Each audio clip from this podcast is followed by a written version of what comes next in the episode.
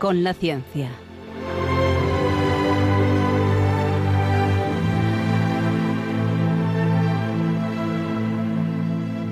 Dirigido por Javier Ángel Ramírez.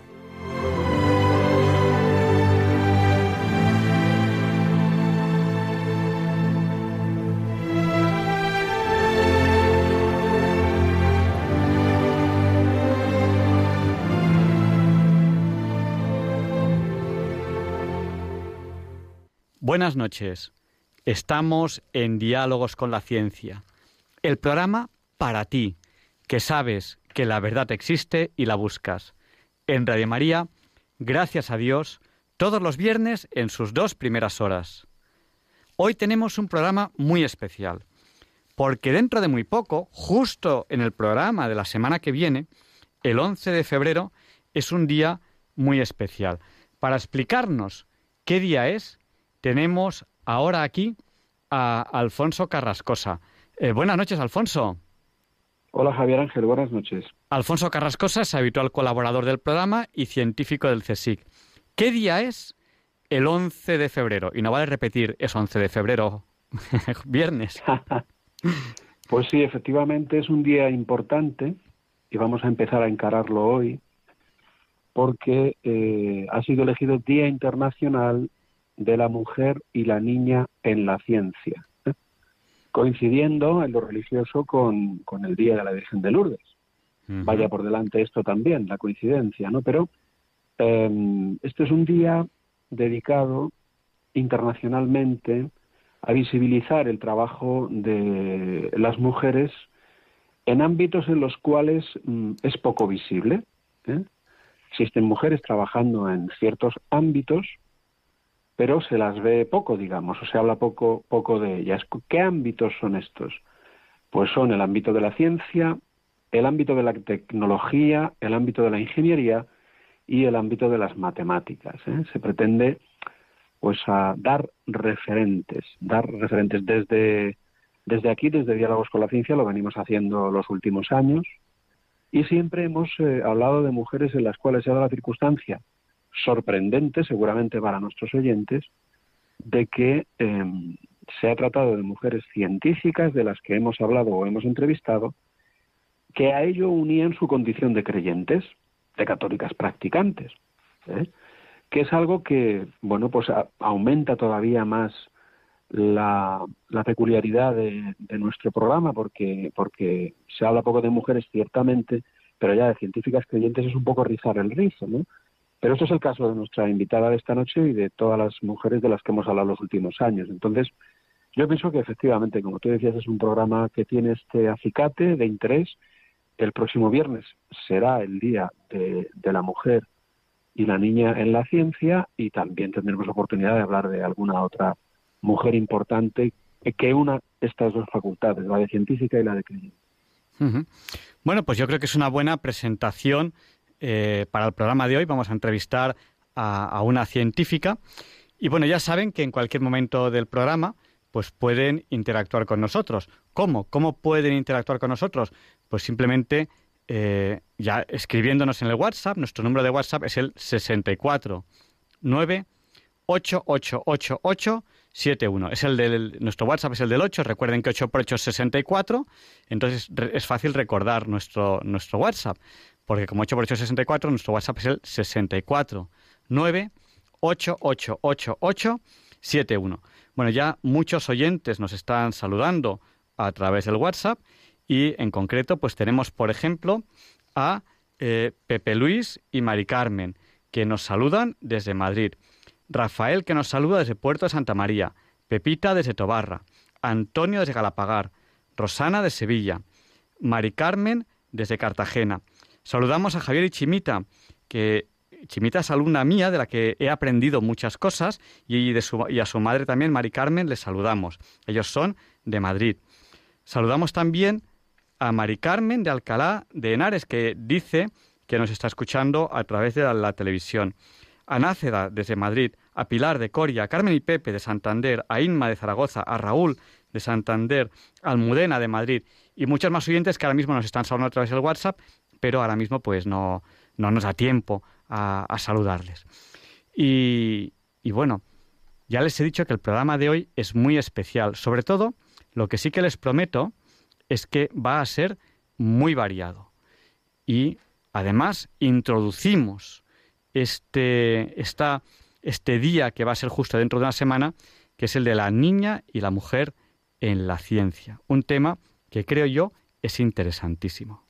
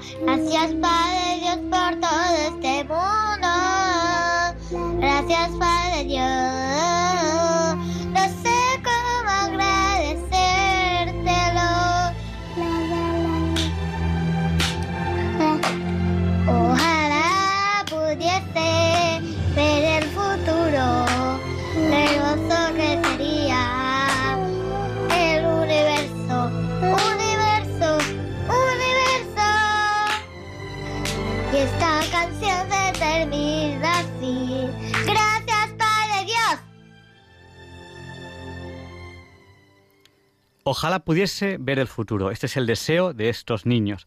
Nos saluda también eh, Grazalema, no, desde Grazalema, Plácida. Un saludo para ella. Bueno, pues semana a semana vamos camino al futuro y ya es la hora Bond, las 007, hora a la que habitualmente comenzamos la entrevista de la semana. Feliz hora Bond a todos. Y allá vamos, con esta interesantísima entrevista que creo que les va a gustar mucho y que con toda la ilusión el equipo del programa ha preparado para ustedes. No nos olviden en sus oraciones.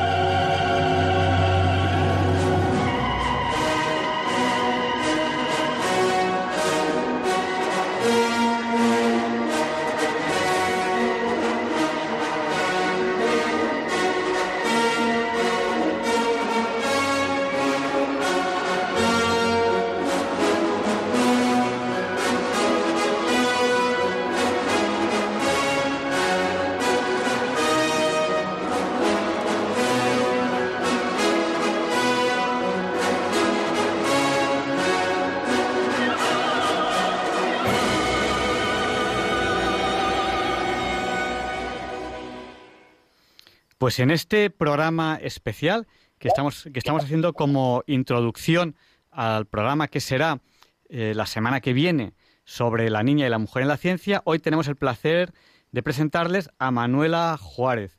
Ella es profesora de investigación del Consejo Superior de Investigaciones Científicas, doctora en químicas, presidenta del Consejo Científico de la Fundación Instituto Madrileño de Estudios Avanzados INDEA Alimentación fue la primera mujer que recibió el Premio Castilla y León de Investigación Científica y Técnica en 2014 en 2019, no sé si se acuerdan ustedes que nosotros eh, con Alfonso Carrascosa hacíamos programas especiales sobre el Año Internacional de la Tabla Periódica de los Elementos Químicos, porque se celebraba el 150 aniversario de la publicación de la Tabla Periódica por Mendeleev. Bueno, pues eh, Manuela Juárez está incluida en la Tabla Periódica de las Científicas, que es una tabla en la que se colocan a científicas importantes de todo el mundo. Eh, buenas noches, Manuela. Hola, ¿qué tal? Buenas noches. Bueno, hay muchísimos más méritos. no cuentes más méritos, vamos a la entrevista. Es que, es que no sé por dónde empezar. De hecho, de las personas que más me ha costado hacer un resumen para presentar, porque claro, es que hay tantas cosas las que podríamos hablar que, haríamos el programa entero simplemente presentándote. Bueno, eh, ¿por dónde empezamos? Eh, eres, eres doctora química, eh, te has centrado en tecnología de la alimentación. ¿Por dónde empezamos? ¿Nos cuentas algo sobre por qué escogiste ser química y por qué decidiste tirarte por el mundo de la investigación, por ejemplo?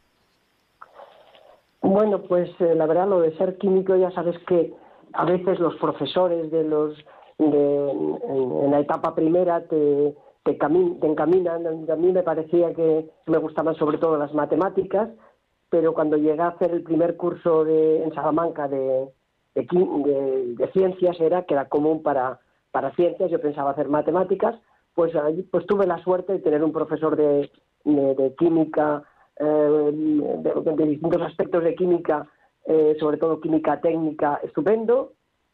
Me olvidé de las matemáticas y me centré en química.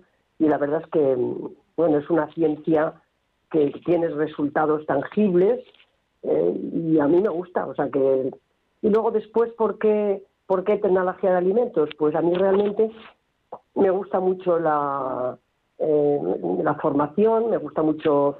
Y, pensaba que tenía vocación de docencia y después de la carrera eh, obtuve una beca que entonces eran de formación del profesorado donde estabas dos años con un profesor y tenías después méritos para optar a, una posición de cátedra en aquel momento de instituto. Bueno, pues yo me, tocó un instituto, el Instituto Cervantes de Madrid, estupendo, con un profesor, el profesor Mingarro, magnífico, pero yo echaba de menos el laboratorio, aunque monté el laboratorio, eh, yo daba clase de, preuniversitario y de, y de quinto de, de bachiller, pero echaba de menos el laboratorio y entonces pues, pues vi un anuncio en el Consejo Superior de Investigaciones Científicas que pedían un químico analítico. Bueno, yo realmente había hecho la tesina en química analítica con un profesor, con el profesor Lucena, catedrático de Salamanca, que era una maravilla, y entonces, bueno, pues acudí a la entrevista y me contrataron. O sea, así de, ese fue el primer camino para llegar a un tema que era, ahí se trabajaba en lípidos, en, en entonces el departamento de lipoquímica, que luego se convirtió en Departamento de Lipoquímica y Productos Lácteos y luego ya Instituto de Productos Lácteos. Y ya, pues, pues empezando con temas de análisis de lípidos, pues luego después eh, esa aplicación de esos análisis de lípidos en las primeras etapas alimentos. tenemos también aquí a Alfonso Carrascosa, que hoy lo tenemos como, como entrevistador. Buenas noches, Alfonso. Hola. Hola, Alfonso. otra vez. Manoli, ¿qué tal estás? Muy bien, muy bien, muy contenta de estar aquí. gracias, ¿eh? es un honor tenerte porque, en fin. Para mí, también, Sí, es verdad que decía ella porque es persona, además de importante, sencilla, que, que, que, que, se abruma uno un poco ante los méritos. No los hemos dicho todos, ¿eh? No los hemos dicho todos. Alguno más diremos a lo largo del programa, pero la verdad es que yo puedo decir como, no, compañero directo, pero sí también he desarrollado cierta actividad científica en el ámbito de la tecnología y de los alimentos, desde la microbiología, pues tengo que decir que siempre ha sido un referente. Porque además ella, eh, además de desarrollar su, su actividad científica, pues mm, a lo largo de su carrera ha asumido algo que no todo el mundo que tiene oportunidad de asumirlo lo hace. Son eh, cargos de responsabilidad en la gestión de la investigación que normalmente te quitan. Ella ha señalado, y yo puedo dar fe, de que es una mujer muy activa en cuanto a actividad científica, en el laboratorio se refiere, productiva, también todo, su, todo el grupo de trabajo que ha formado, pero además se ha dado la circunstancia de que ella ha ido a lo largo de su carrera asumiendo responsabilidades en la gestión de la investigación. Eh, normalmente guiar a la gente es complicado. Eh, sugerirle cosas es complicado.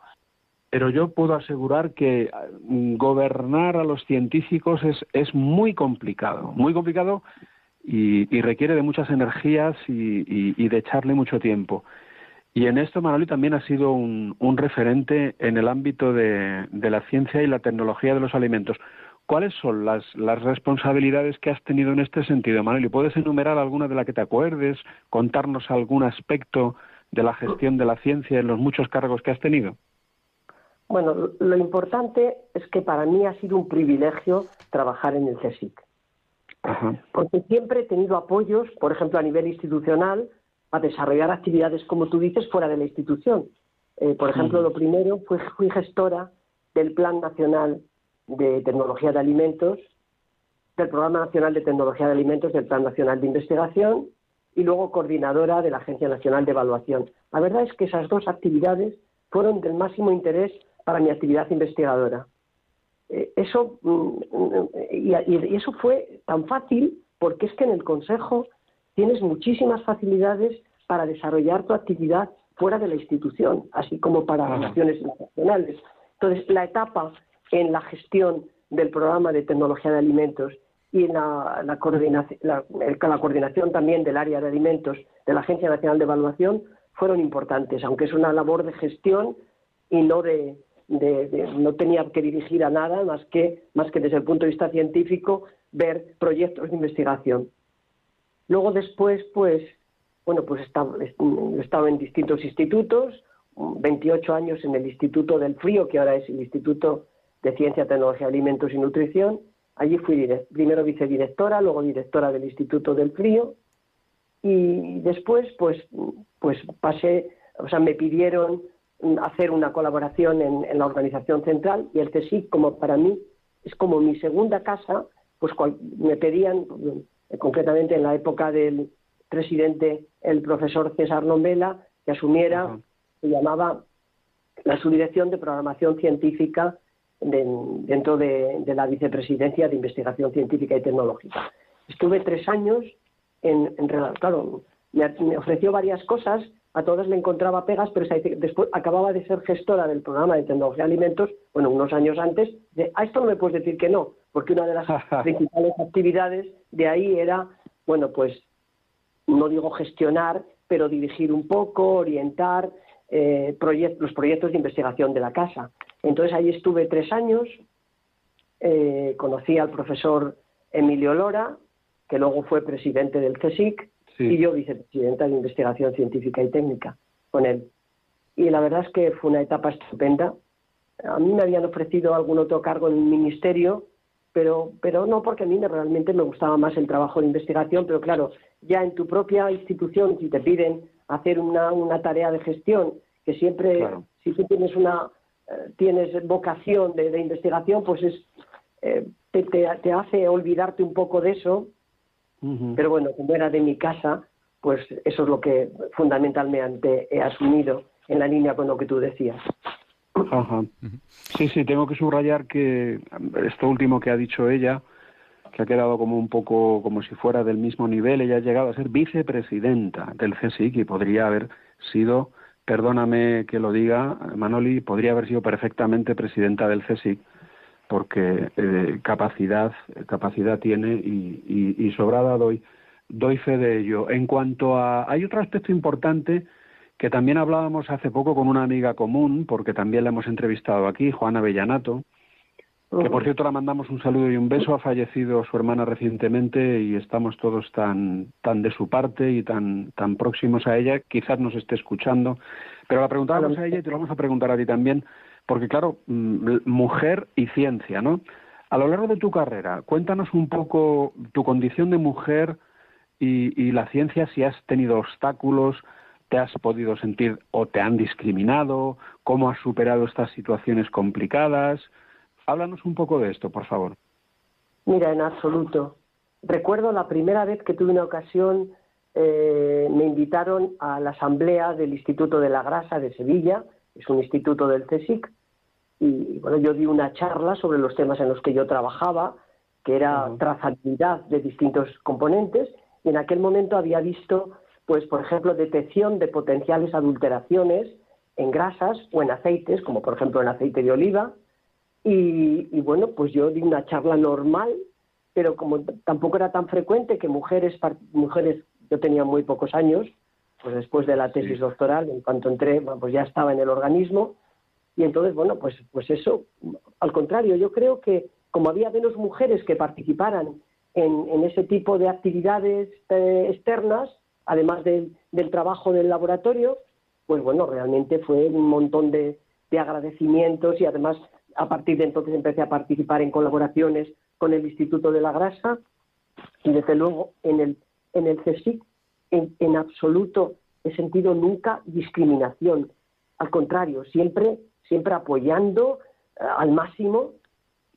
Eh, la verdad es que en nuestro área, porque eh, si se analiza el número de investigadores y sobre todo investigadores con, las, con las escalas más altas en las distintas áreas del CSIC, pues hay áreas como, por ejemplo, yo qué sé, recuerdo el área de física o, incluso el área de materiales, que hay menos mujeres ocupando cargos eh, relevantes. Yo di una charla hace poco, hace unos años ya, sobre la mujer en, la ciencia y en el CSIC, y luego en el área de tecnología de alimentos, el número de, de mujeres que ocupan cargos de la categoría más alta, el profesor de investigación, está prácticamente en el 50%, igual que hombres. Y globalmente en el área hay un porcentaje, incluso en algunas escalas, más alto que de hombres. Entonces, la verdad es. que yo nunca he tenido, he sentido discriminación en, el, en el CSIC para nada y tampoco en el ministerio, porque, porque he estado en el ministerio pues, pues siete, ocho años en, estos cargos de gestión y en absoluto.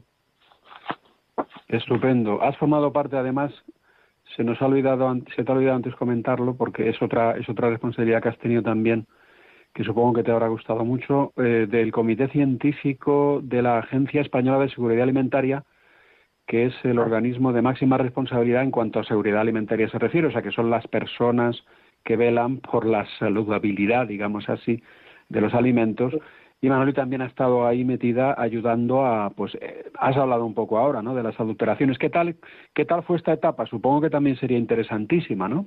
Sí, fue muy interesante. Fue justo cuando se creó eh, a nivel europeo la EFSA, la Autoridad Europea de Seguridad Alimentaria, y luego en los distintos países de la Unión Europea hay agencias de seguridad alimentaria. En nuestro país era la Agencia, la Agencia Española de Seguridad Alimentaria y Nutrición, eh, AESAN, y entonces en la primera etapa de constitución de AESAN participé como miembro del comité científico, era por cuatro años, pero como en aquella época se tardaron en reelegir, pues estuve como seis años o siete en, el comité científico y luego después me pidieron que estuviera en el comité de dirección también de, de AESAN, de la Agencia de Seguridad Alimentaria. Fue una etapa, sobre todo la etapa del comité científico, muy interesante porque había problemas y habría que emitir informes eh, y bueno, pues había que documentarse muy bien.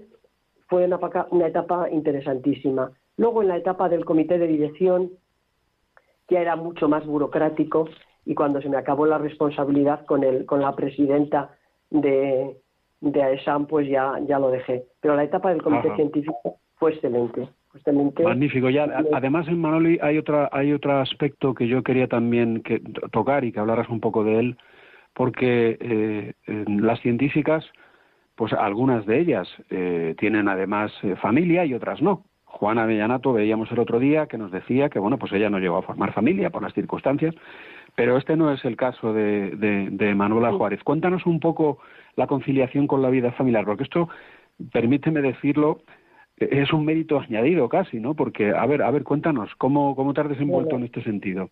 Yo creo que, que en mi época, que los niños eran pequeños, pues la verdad es que había más facilidades que ahora, yo creo. Yo tengo cuatro hijos, dos de los, el, tercero y el cuarto gemelos, y yo recuerdo que, bueno, los dos primeros, pues yo estaba haciendo la tesis doctoral, que además me iba al Instituto de Óptica, porque la doctora Villanato tuvo una, una participación especial y muy importante en mi tesis doctoral, todos los estudios por espectroscopía infrarroja de determinadas sustancias que yo había sintetizado en el instituto, eh, con Manolo Martín Lomas como director en, con, química orgánica.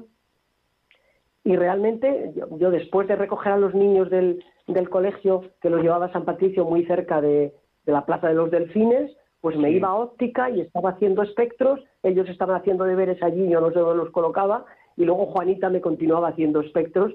Entonces, pues es duro porque tienes que, tratar de unir, pero, pero es posible, es posible. Y luego vinieron los gemelos, que yo ya estaba, mi instituto, el Instituto de Productos Lácteos, estaba en Arganda, íbamos a 24 kilómetros.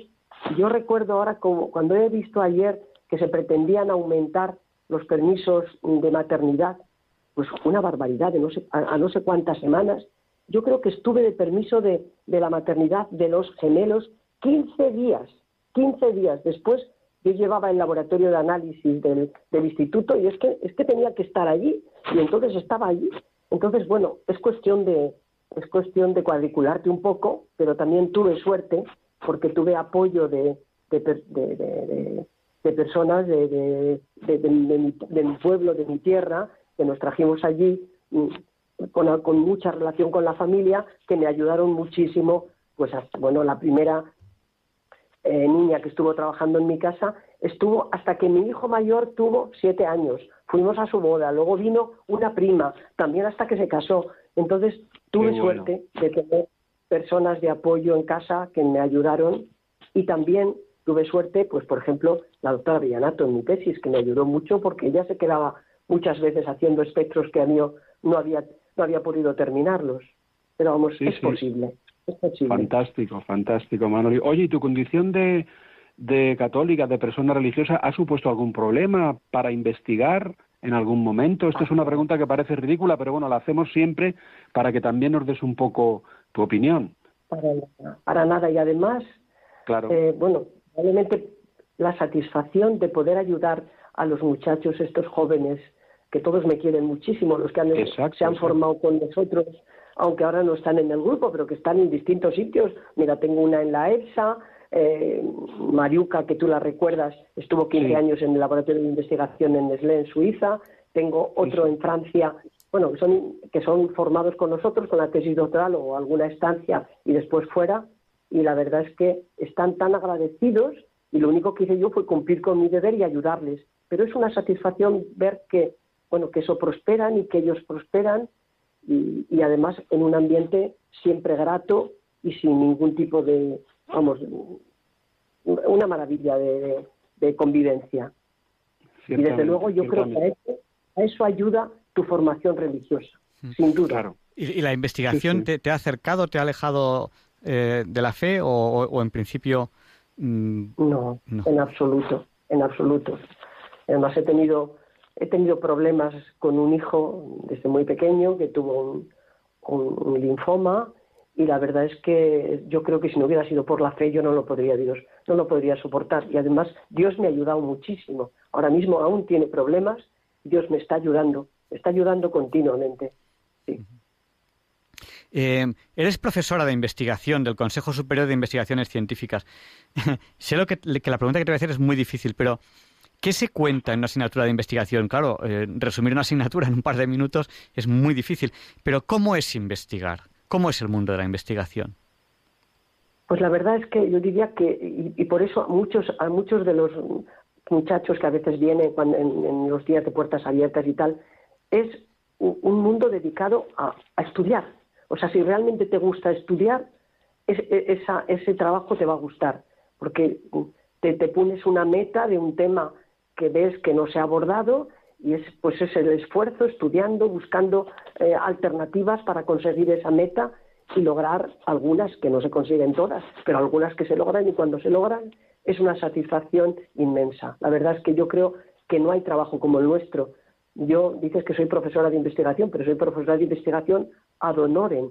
He estado durante 11 años como ad honorem, quiere decir que ya no tienes esa, esa actividad profesional intensa, aunque tienes bueno, el mismo estatus en nuestro organismo. He, vamos, he siempre tenido facilidades para seguir de esa forma, pero es que, es que, es que no sé hacer otra cosa.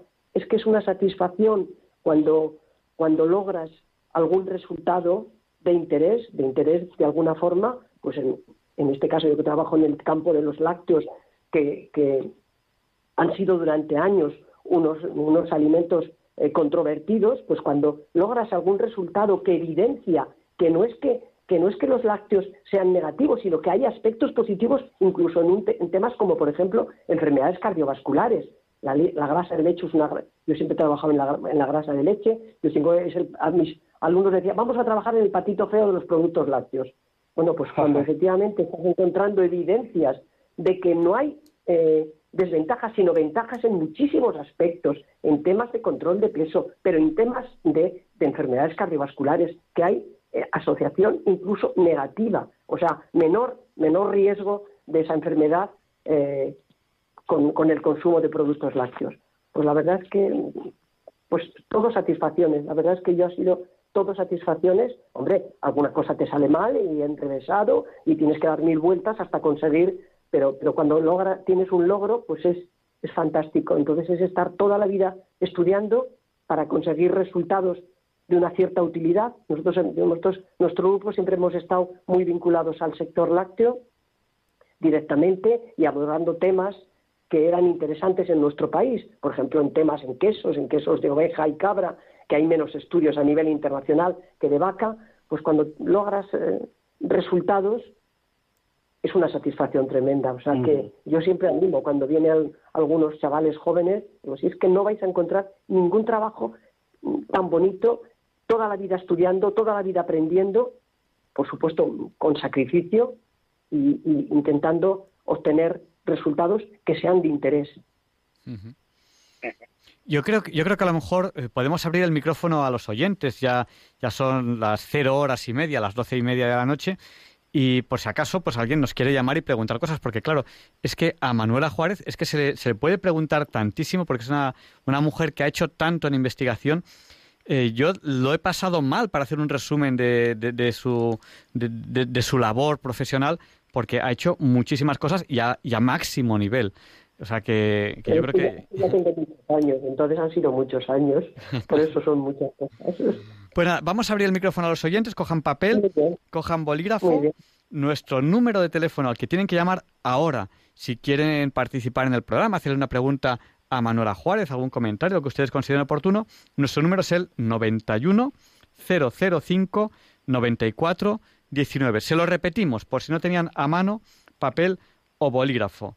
Bueno, ya tenemos una primera llamada que nos entra ahora mismo y le vamos a dar paso ya, nos entra ahora mismo desde Madrid, que nos está llamando al 91 005 94 19. Buenas noches, ¿con quién hablamos? Hola, buenas noches. Soy Pilar. Buenas noches, Pilar. Díganos. Eh, vamos a ver. Mm, primeramente le felicito a todos, ¿no? Eh, luego, pues felicito a doña Manuela porque me parece que tiene que dar muchas gracias a Dios por tener una mente tan, tan privilegiada, ¿no? Porque no todo el mundo, pues, cada uno tiene unos dones y unos dotes y ya está. Y luego, pues, mm, bueno, decirle que efectivamente no creo que esté reñido ciencia con, con, tener fe, ¿no? No creo que sea algo incompatible, creo que para nada, vamos, mi punto de vista, claro. Luego, mm, con respecto a lo que ha dicho de la baja de maternidad, pues mm, vamos a ver, ahí no estoy de acuerdo porque creo que mm, no todo el mundo tiene las mismas posibilidades de que esos niños sean atendidos, ¿no? Entonces, es también, como digo, mi punto de vista. Y luego, con respecto a sus mm, eh, investigaciones sobre con los alimentos, eh, yo le quisiera preguntar que si en la actualidad eh, hay mucho aditivo eh, que son mm, perjudiciales para la salud. Pues le, respondemos ya en antena. Muchísimas gracias. Vale, gracias. Buenas noches. Adiós. buenas noches, Pilar de Madrid. Muchas gracias por habernos llamado. Bueno, Manuela, ¿qué le decimos a Pilar? Bueno, yo trabajo en productos lácteos y la verdad es que en leche y productos lácteos los aditivos son mínimos, pero los aditivos que se utilizan en alimentos son aditivos con, garantía absoluta de seguridad. En la mayor parte de los casos son de origen natural, extractos, eh, componentes que se han extraído de, alimentos también y se incorporan para, para mejorar un proceso cualquiera o una conservación o demás. Garantía absoluta Para eso tenemos la Agencia de Seguridad Alimentaria y Nutrición que marca las normas establecidas a nivel europeo, garantía absoluta. Hay, bueno, desde luego en los lácteos, mínima cantidad de aditivos, pero en otros alimentos, cuando se utilizan aditivos, es que, claro, ahora en la, de tecnología de alimentos favorece que se puedan consumir alimentos en un estado eh, saludable a, distancia de la producción. Entonces, para eso a veces hay que incorporar aditivos para conservación, para mantener las características nutricionales, pero en absoluto son perjudiciales para la salud, puede estar segura. Pues vamos a.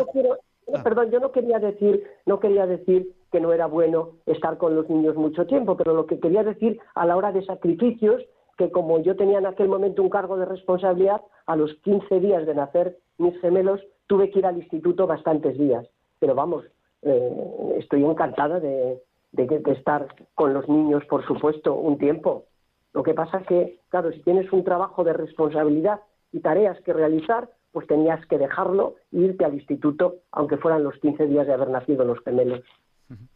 Pues vamos, vamos a dar paso a, María, que también nos ha llamado. Eh, nos, llaman muchas mujeres eh, que estamos haciendo un programa preámbulo a el día 11, que es el Día de la Mujer y la Niña en, en la Ciencia. Buenas noches, María, díganos, el micrófono es suyo. Buenas noches, enhorabuena por el programa y enhorabuena por la científica que tienen esta noche que ha confesado ser creyente y cómo le ayuda a Dios, que eso es estupendo que, que se escuche en esta, bueno, siempre se escucha en esta emiso, en esta radio pero no todos tampoco lo hacen de esa forma tan expresa que le ayuda el Señor. Quisiera, mm, doctora o científica, que nos hablara sobre el consumo de los productos lácteos, ya que es la materia más importante que usted ha tratado. ¿Hasta qué punto, cómo hay que tomarlos, qué cantidad? Pues si es posible. Pues muchísimas gracias, María. Buenas noches. Le Buenas noches. Le respondemos en antena muchísimas gracias. Pues mire, es que los lácteos, bueno, la leche es un alimento tan completo, tiene una amplia variedad de nutrientes, de mucha calidad. Entonces, no es que solamente sean indispensables en la primera etapa de la vida, es que se ha demostrado que son fundamentales en la adolescencia y también en la edad adulta, porque son alimentos que tienen una amplia gama de nutrientes, grasa, proteínas, carbohidratos, minerales, vitaminas. Entonces, eh, bueno, uno de los ingredientes fundamentales de los lácteos son los elementos minerales, el calcio. Aportan, los lácteos que consumimos aportan del orden del 60% de la cantidad diaria recomendada, hasta el punto que si nosotros eh, eliminamos los lácteos de nuestra dieta, es muy difícil cubrir las necesidades de calcio, porque la ventaja del calcio de los lácteos, hay calcio en vegetales, la ventaja del calcio de los lácteos, además de la cantidad que hay 120 miligramos por cada 100 mililitros de leche, además de la cantidad, es que es calcio muy biodisponible. ¿Por qué? Pues porque hay componentes en la leche que favorecen su absorción. Por ejemplo, la lactosa, vitamina D y otros elementos minerales, como por ejemplo el fósforo, el magnesio. Pero además es que no hay eh, otros eh, ingredientes que afecten la biodisponibilidad. Hay, por ejemplo, un, alimento que tenga, que tenga, por ejemplo, salatos, con el calcio forma oxalato cálcico que se excreta y se pierde. No hay inhibidores de su absorción en, la leche y entonces tiene una cantidad de calcio muy importante y biodisponible. Pero no solamente el calcio, es que tiene proteínas de elevada eh, calidad nutricional, pero es que además en, la digestión o en, o en, la fermentación de los productos fermentados que se consumen, eh, yogures o, o, quesos, se producen péptidos bioactivos que tienen interés para la salud en relación con menor riesgo cardiovascular. Entonces, la verdad es que, ¿qué cantidad para tomar? Pues yo le diría, hay un, hay un mensaje de distintas eh, instituciones hablando de al menos tres al día. La cantidad de, de lácteos depende de la actividad física, de la edad, del estado físico. Pues a una edad como la mía, yo tendría que tomar como mínimo tres, no para que aumente mi pico de masa ósea, ni mi pico de calcio, en, los huesos, no, eso no es posible, pero que la disminución sea menor. Entonces, en la, adolescencia, pues igual, como mínimo tres, por ejemplo, en el embarazo, pues quizá cuatro raciones de lácteos para cubrir esas necesidades, sobre todo de elementos minerales como el calcio. No sé si le ha, si le ha satisfecho, lo, vamos, si, si ha cubierto las, las, dudas que tenía con esta información. Pues no lo sé, pero tenemos que dar paso ya a la siguiente llamada, porque siempre vamos en las radios, al final el tiempo pasa volando y ya son, le das la una menos veinte. Vamos a dar paso a continuación a Ana María. Buenas noches, Ana María. Díganos, el micrófono es suyo. Buenas noches. Eh, muchísimas gracias por este programa. Le agradezco muchísimo. Esta señora sabe muy bien lo que dice. La leche es un alimento maravilloso para todo el mundo, para niños, para adolescentes y sobre todo para mayores. Lo que pasa es que mm, yo, personalmente, que tengo glaucoma en el ojo derecho, tomo leche y como tiene unos aditivos y tiene unos conservantes muy fuertes, me produce un picazón por todo el cuerpo que no puedo tomar la leche. Yo creo que teníamos que tener un poquito más de, vigilancia en la forma que tienen las, las fábricas de lactosa para suministrar nuestro alimento. Eso yo creo que sería primordial, ¿comprende? Porque mm, todo el mundo sabe que la leche es un alimento básico, pero si nosotros tomamos los alimentos básicos con conservantes que son veneno, pues nos hacen un daño tremendo y no nos damos cuenta que ese daño no es de la leche, sino de lo que le mezclan, ¿ya? Y es interesante saber que alguien se preocupa de nuestra alimentación y se lo agradezco muchísimo. Esta señora ha sacrificado su vida para los demás, pero otras personas hacen lo contrario, para ganar dinero y entonces es cuando nosotros tenemos esa, ese perjuicio. Le, respondemos en antena ya si le parece. Ya, muchísimas gracias por este programa y buenas noches. Que Dios los bendiga. Gracias, gracias buenas noches, Ana María. Y bueno. Eh... Pues gracias por su pregunta. Mire, esté tranquila. Los lácteos prácticamente no tienen ningún aditivo. La leche no tiene ningún aditivo, solamente un tratamiento térmico para poder conseguir consumirlo pues, pues por ejemplo la leche UHT en paquetes, pues, pues unos meses después de, fabricarlo, pero no hay ningún aditivo. Lo que sucede es que hay individuos, la leche tiene un, azúcar, un carbohidrato que es complejo y para digerirlo se necesita una enzima que tenemos en nuestro intestino que se llama lactasa. Entonces, conforme avanza la edad, hay individuos que consumen menos leche, porque en toda la Europa del Norte no hay intolerancia a la lactosa, porque cuando se sigue consumiendo leche, tu intestino sigue produciendo lactasa. Entonces, si es intolerante a la lactosa, quiere decir que no tiene suficiente lactasa y al tomar la leche con lactosa, pues le provoca trastornos gastrointestinales. No hay ningún problema. En este momento se comercializa leche sin lactosa que, no, tiene ningún aditivo, sencillamente es una hidrólisis, se, rompe ese, azúcar para que se pueda digerir. Entonces, si quiere tomar leche, puede tomar leche sin lactosa, que es lo que le puede provocar ese trastorno gastrointestinal. Pero es que, por ejemplo, las leches fermentadas, hay una alegación de la EFSA que lo, que lo, que lo aprueba, se digieren mejor por los individuos que son intolerantes a la lactosa, porque primero parte de la lactosa se consume en la fermentación, pero es que los microorganismos que se utilizan para, fermentar el yogur producen lactasa. Entonces, una, una, persona intolerante que tolera mal la leche y no que lo tolera mal porque tenga aditivos que le perjudican en absoluto, sino porque a lo mejor tiene intolerancia a la lactosa, si toma leche fermentada le digiere mucho mejor.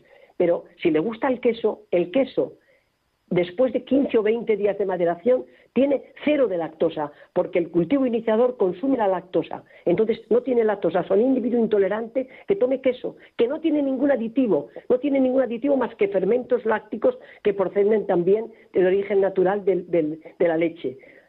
Y, y, no le provoca ningún trastorno gastrointestinal. Hágame caso, a lo mejor si tiene algún problema de intolerancia, leches fermentadas o queso, o leche sin lactosa. Pero tranquila que los productos lácteos prácticamente hay ausencia de eh, bueno, los frutos lácteos normales, naturales. Si tomamos un yogur que tiene, que tiene frutas, pues tiene las frutas añadidas, la mermelada la fruta añadida, pero hay, tiene yogur natural que no tiene absolutamente ningún aditivo.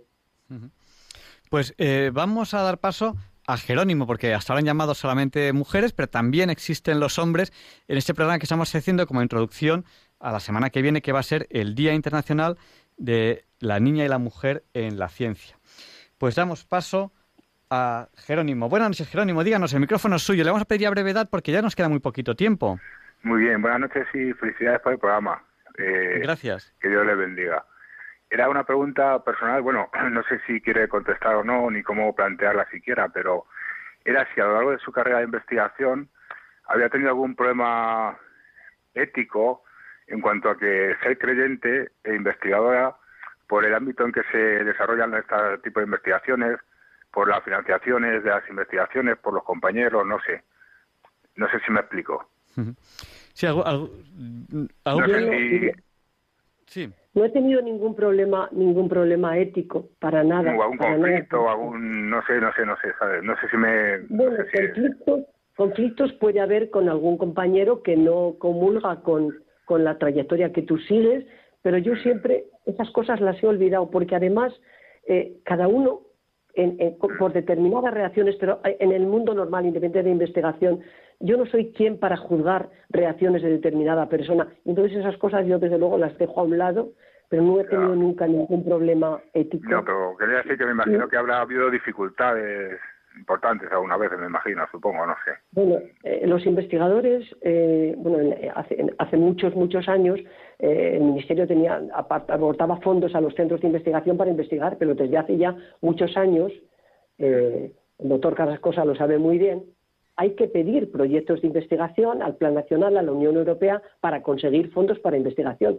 Y eso es duro y es difícil. Y es difícil conseguir contratar personal que has tenido formándose cinco o seis años en tu grupo, luego se va al extranjero, está otros dos o tres años y quieres que se incorpore al grupo porque va a aportar nuevos conocimientos y es difícil, a veces es difícil porque no hay, no hay tantos, tantos medios, eso es difícil, pero problemas éticos, ahora dificultades por supuesto. el, tipo de, de financiación que reciben para el estudio de los proyectos y todo esto, como depende de factores externos y eso, pues es complicado entonces. Es que me llama la atención, todo, este tema me llama mucho la atención de la financiación de las investigaciones y los estudios. Y, bueno, pero hay ahora mismo el Plan Nacional financia proyectos de investigación, la Unión Europea también, y poco la industria. Es una pega en nuestro país que no hay demasiada mm, financiación de investigación por parte de la industria, pero siempre se consigue algo. Nosotros en nuestro grupo hemos tenido mucha relación con el sector industrial, pues, pues siempre hemos tenido trabajos para conseguir algún fondo que son muy importantes a la hora de desarrollar un trabajo que quieres. Ajá. Pues muchas, gracias. Vamos gracias. Buenas noches. Buenas noches. Gracias, Jerónimo. Vamos a dar paso a Juan José, pidiéndole también, por favor, que sea breve, porque nos queda ya muy poquito tiempo de, entrevista. Buenas noches, Juan José. Adelante, el micrófono es suyo. Yo quisiera hacer, ya que está una científica en el programa, ¿me escucha? Sí, sí, le estamos escuchando. Sí, ya que está una científica, en primer lugar quería hacer un homenaje a María Zambrano y, y a las republicanas, bueno, a la, a la República de las Letras, ¿no? que dicen algunos. Eh, un homenaje a, a las científicas, que aparte de, de la labor que tienen en casa, bueno, la que tiene suerte de tener una una criadilla. Aquí en Extremadura la, las criadillas, las criadillas, las criadillas son unos tubérculos parecidos a las patatas, no, a las patatas, no sé cómo los llaman en otro sitio. Le digo la el homenaje. ¿Me escucha? Sí, sí, pero le vamos a pedir solo que sea breve porque tenemos que acabar sí, no rápido. Sí. Como dicen los, los franchutes la, la morenica chiquita y bonita apareció mi blanca lunica, reflejo en la laguna como semblante en el pedestal de una aurora boreal. Antes no es el ahora, ni mañana será pasado mañana, ni cambiaremos lo uno por lo otro, ni el ocaso por el acaso, ni el acaso por el oso. No es eso solo por esto, por si, por si acaso. Esto no es solo por mí. Si esto si esto fuera para todos, por un mundo nuevo donde la paz, el desarme y la libertad sea el mejor tesoro para toda la humanidad. No habrá más. Gracias. Muchas gracias, Juan José. Muchísimas gracias, muy bonito. Muchísimas gracias. Ojalá se Eh, consiga. Una, una pregunta que nos entra a través del WhatsApp que nos dice, eh, nos pregunta Rafael desde el puerto de Santa María, que qué leche debemos tomar, entera, desnatada o semidesnatada. Uy, es una pregunta quizá un poco demasiado genérica, ¿no? No, no, no, es una pre- pregunta para mí interesantísima porque trabajo en grasa de leche. Mire usted, si no tiene ningún problema eh, de obesidad, que hay que quitar todo tipo de energía, eh, porque además la grasa de leche mejora la, la- la- disminuye la grasa corporal y aumenta la masa muscular. Si no tiene usted ningún problema, tome leche entera, porque la grasa de leche tiene componentes bioactivos de interés para la salud. Otra cosa es que si toma leche entera, claro, la, cantidad de energía, mm, sobre todo depende del peso, yo no tengo ningún problema, pero depende del peso, puede ser una. Pero si no tiene ningún problema, leche completa. Está demostrado que no tiene ninguna incidencia negativa ni para enfermedades cardiovasculares, al contrario, también mejora, el- eh, disminuye el riesgo de diabetes tipo 2 y se relaciona con determinados biomarcadores presentes en la grasa de leche. Entonces, sin duda, leche entera. Eh, estamos terminando ya esta entrevista que estamos haciendo a Manuela Juárez como programa previo al de la semana que viene, que justo el 11 de, de febrero es el Día Internacional de la Niña y la Mujer en la Ciencia. Pues estamos entrevistando a Manuela Juárez. Ella es doctora en químicas, profesora de investigación del Consejo Superior de Investigaciones Científicas. Le hemos presentado con muchísimas cosas que, que ha hecho y también tenemos a Alfonso Carrascosa, que es científico del CSIC. Tenemos ya que terminar esta entrevista, entonces le vamos a decir a Alfonso Carrascosa que nos comente lo que considere oportuno y a lo mejor quiere hacer alguna última pregunta a Manuela Juárez y a Manuela Juárez, aparte de responder a lo que le diga Alfonso Carrascosa, le pediremos que nos haga es un poquito difícil, un poquito un resumen de todo lo que hemos hablado, que hemos hablado de muchas cosas, pero que ya nos, nos cuente lo que considere oportuno. Y así terminamos la, entrevista de hoy. Sentimos no poder dar paso ya a más llamadas. Pues Alfonso, cuéntanos, ¿qué le quieres decir a Manuela o preguntar? Pues mira, eh, Manuela, yo lo que te quiero decir es que eh, me ha encantado compartir este rato contigo, me ha parecido súper entrañable. Eh, yo te conocía y sé tu forma de abordar los temas, de hablar con sencillez, con claridad. Has contestado de maravilla a los oyentes, que estarán muy agradecidos porque, porque bueno, ya os habéis dado cuenta al escucharla, la certeza con la que, con la que habla de, lo que es su especialidad y todavía sigue siendo su vida profesional, ¿no? Y ha sido verdaderamente, siempre ha sido un referente en el ámbito de los alimentos para mí también, por todo lo que has hecho porque la investigación en, en ciencia y tecnología de los alimentos avance en España y, y- y ha sido un lujo tenerte en el programa. Yo ya se lo dije a Javier Ángel, digo, si conseguimos que Manuela Juárez eh, sea entrevistada en, en el programa, va a ser fantástico porque, porque es una científica de altísimo nivel. Y nada más que, que agradecerte de verdad este rato y, y bueno, pues nos seguiremos viendo, nos seguiremos saludando y espero pasar contigo pues más buenos ratos de los que de los que ya he pasado. Un abrazo muy fuerte, Manuela. Otro para ti, Alfonso. Pues yo de verdad que os agradezco. Para mí es una satisfacción y además, sobre todo, es una satisfacción contestar a esas preguntas dudas que, es que, que es que me da mucha pena porque es que son unos productos tan importantes, los lácteos, que tienen que acompañarnos desde, desde el comienzo de la vida hasta el final. Bueno, ¿qué, me, ha, me ha producido satisfacción? Bueno, bueno, vuestro cariño, las preguntas y sobre todo dejar muy, muy claro que en absoluto la religión ha tenido ha, ha- ha ido en contra de mi actividad investigadora. Al contrario, me ha ayudado en todas las diferentes etapas, me ha ayudado la fe y, y el amor de Dios y, y la, y la garantía de que me va a ayudar en, en distintas tareas. Yo lo resumiría así. En Diálogos con la Ciencia tenemos a, a personas que científicas de, de- de un nivel que intentamos que siempre sea el, el mayor posible. Y yo creo, eh, cuando veo su currículum, lo analizo y, y pregunto y veo un poco quién es Manuela y tal, que es una de las entrevistadas que hemos tenido de, de mayor nivel a nivel a nivel científico y yo desde luego estoy muy agradecido además nos has demostrado que eres una persona que eres muy buena profesora. Explicas las cosas que se entienden muy bien, muy claritas, y eso hay que seguir aprovechándolo. O sea, si eres Pues atonore... Cuando queráis, cuando queráis. Cuando queráis, una en plan solamente ya de entrevista para que, para que los oyentes mm, pregunten dudas de lácteos que yo pueda resolver, las que pueda resolver, encantada. Pues podemos hacer un programa especial sobre, sobre lácteos, pues a lo mejor, pues no sé, dentro, dentro de un mes o así, podemos hacer un Pues programa cuando queráis, especial cuando sobre, queráis, sobre lácteos. Pues muchísimas gracias, Manuela. Y ya te, ya te- Gracias a vosotros. ya te Ha deja- sido ya te dejamos dormir que, que decíamos, oye, ¿cómo hacemos la entrevista? Y yo te decía, hombre, es que tiene que ser en directo porque los oyentes tienen que preguntar.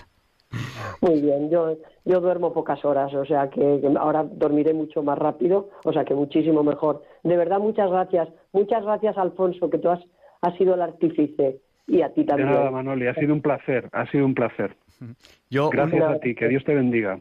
Muchas gracias. Y. Alfonso, una de, una de las cosas buenas que, que yo tengo en mi vida por hacer diálogos con la ciencia es poder conoceros a gente como, como vosotros, ¿no? Yo mi relación con Alfonso ha sido a través de la radio, si no, pues a lo mejor nunca hubiese conocido a Alfonso y es una persona que me parece interesantísima, interesantísima desde el punto de vista científico y desde el punto de vista humano. O sea, es una suerte Por para mí poder por supuesto, yo también lo conozco del instituto, una joya, Sí. una joya. Muchas gracias.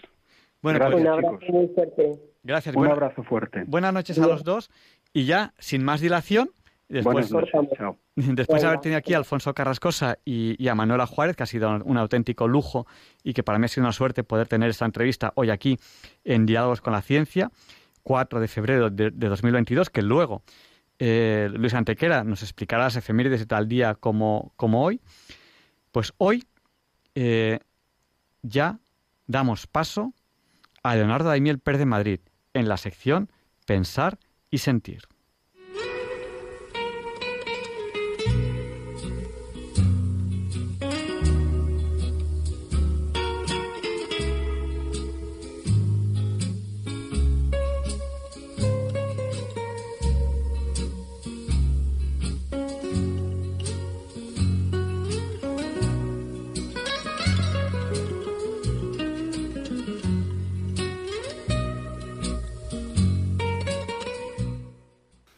Buenas noches, queridos oyentes de Radio María. Soy Leonardo Daimiel y celebro estar de nuevo con ustedes. Recientemente ha tenido lugar el Día Internacional de Conmemoración del Holocausto y Prevención de los Crímenes contra la Humanidad.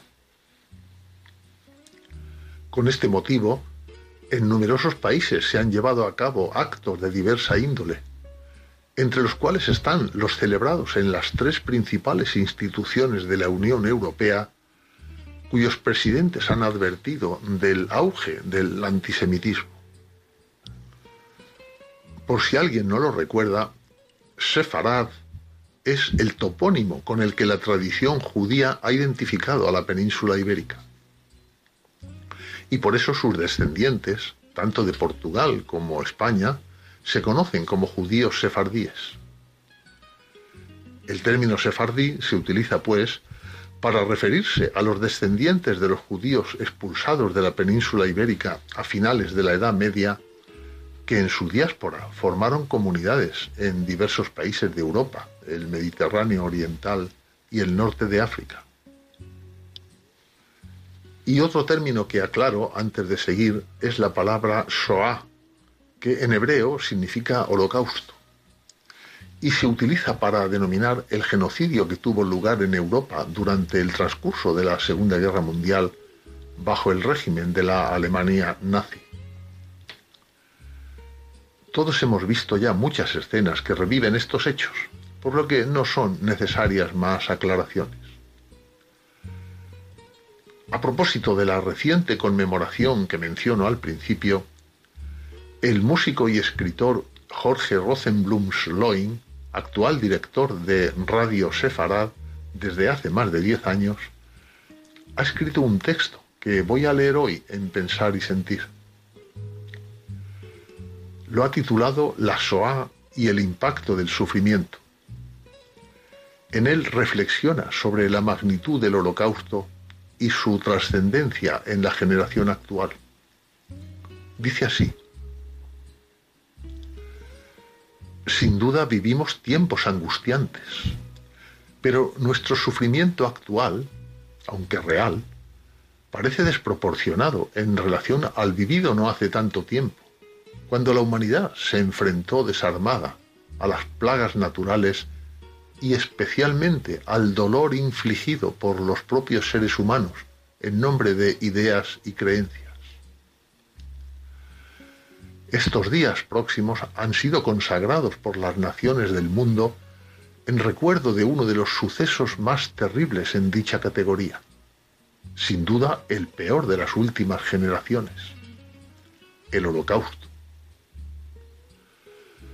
La calidad absoluta del dolor viene referida no sólo por la cantidad de muertos, ya de por sí espeluznante, sino por la inversión económica en crueldad, realizada incluso en tiempos de guerra, tiempos en que los recursos de los victimarios se racionaban. El espanto ni siquiera es comparable a grandes masacres como las causadas por el uso de armas de destrucción masiva. ¿Cuántas bombas atómicas como las de Hiroshima hubieran sido necesarias para acabar con 6 millones de civiles? ¿Cómo diseñarlas para diezmar únicamente a una parte de la población en función de sus orígenes? Ni siquiera orígenes raciales, como pretendían justificarse, a veces ni siquiera vinculados a su fe en esos momentos. La Shoah fue mucho más que una maquinaria mecánicamente engrasada para matar. Fue perfeccionándose con el tiempo, con la complicidad e iniciativa de políticos, de gentes de ley, del orden militar y social, hasta que configurarse como bandera de orgullo nacional. Venimos a acabar con los judíos, no solo a expulsarlos, como se hizo tantas veces y en tantas partes del viejo continente a lo largo de los siglos. El judío se convirtió de ser humano en plaga, ante la cual la única vacuna protectora era su eliminación física y moral. Su nombre y su memoria debían desaparecer en una solución absoluta, total, sin margen de compasión, retorciendo la lectura del mundo hasta encajarla en una nueva realidad que surgiría al final de la patriótica misión. La palabra patriótica, naturalmente, la escribe entre comillas. Hoy sufrimos por muchas cosas, enfermedades, deterioro económico y principalmente por la angustia de conocer la fragilidad de nuestro futuro. Sin embargo, hemos perdido el sentido de la proporción. Nos alarma, por ejemplo, el retraso puntual en el suministro de mercancías, algunas de las cuales eran suntuarias hasta hace no más de dos generaciones, como por ejemplo el papel higiénico. Nos alarman también los inconvenientes de confinarnos durante breves periodos en condiciones que ni el más afortunado de los habitantes de un gueto durante la Segunda Guerra Mundial hubiera imaginado en el mejor de sus sueños. Y termina así este texto, escrito por Jorge Rosenblum. Nos hemos acostumbrado tanto a que la historia pertenece al pasado y éste queda recluido atrás en el tiempo, que nos resulta imposible revivirlo por un instante más allá de su mención. Nos hemos vuelto inmunes al dolor que nos parió y a las huellas que dejó en nuestras almas.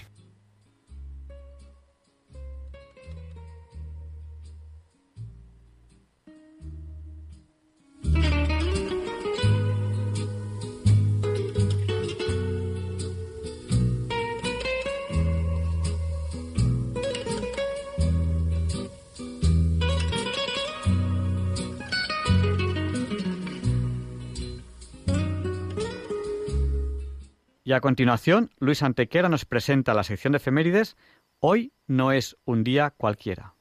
It's a lovely day today, and whatever you've got to do, I'd be so happy to be doing it with you. But if you've got something that must be done, and it can only be done by one, there is nothing more to say. Except it's a lovely day for saying it's a lovely day.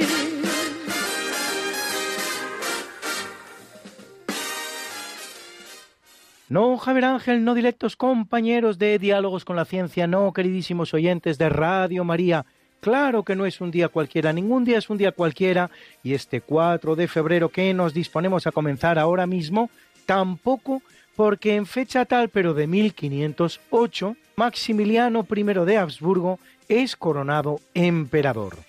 Cuando se produzca su muerte en 1519, tendrá lugar un interregno de 11 años de trono imperial vacante, hasta que su nieto Carlos de Habsburgo, Carlos I de España, que reinará como emperador Carlos V, consigue en 1520, pagándolo caro, por cierto, gracias a un préstamo de los banqueros alemanes Fugger, el favor de los siete electores imperiales, y es coronado en Bolonia diez años más tarde por el Papa Clemente VII.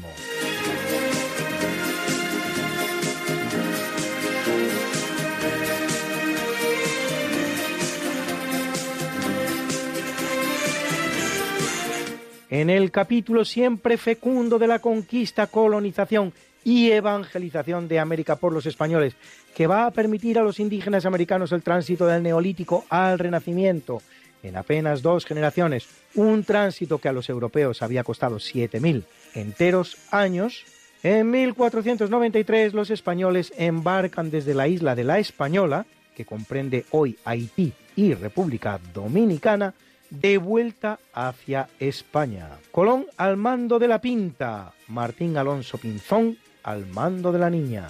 La Santa María ha encallado y no puede regresar, y con sus restos se ha construido un fuerte llamado Navidad. Inician lo que se ha de denominar el tornaviaje atlántico, que al igual que el viaje de ida hacia América, no había completado nadie en la historia, siendo su descubridor, en este caso, no Cristóbal Colón, sino Martín Alonso Pinzón, que toma tierra en Bayona el día 1 de marzo de 1493, mientras que Colón lo hace en Lisboa tres días más tarde, después de que una dura tormenta separara a ambas embarcaciones.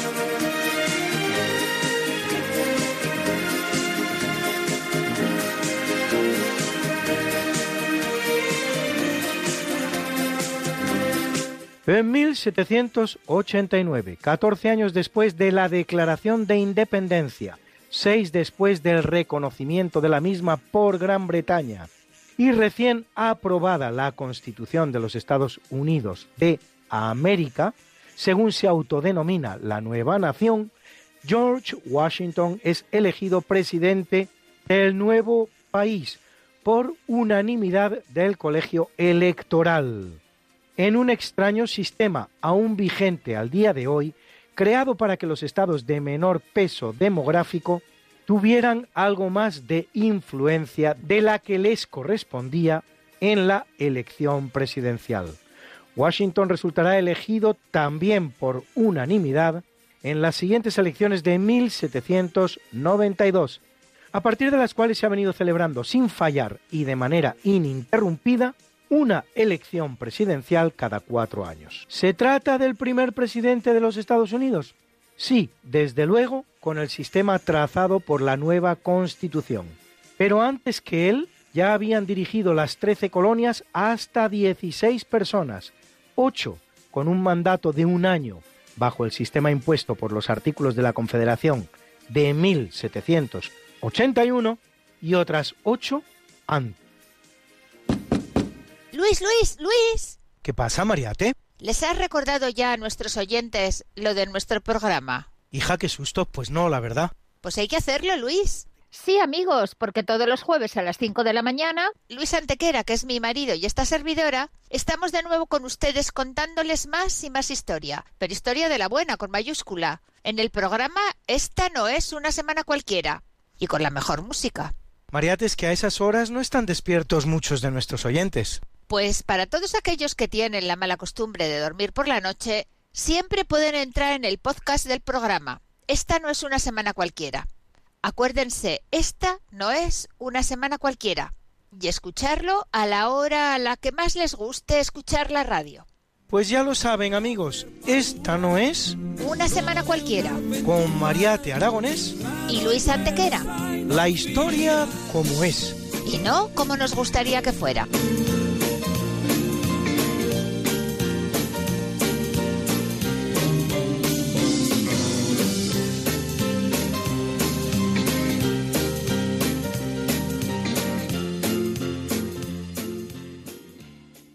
En 1859 es descubierto en Egipto el Codex Sinaiticus, uno de los códices más antiguos que llega a nuestros días con el Nuevo Testamento completo, junto al Códice Vaticano y datado entre el 330 y el 350, el cual contiene además el Antiguo Testamento, la epístola de Bernabé y el pastor de Hermás.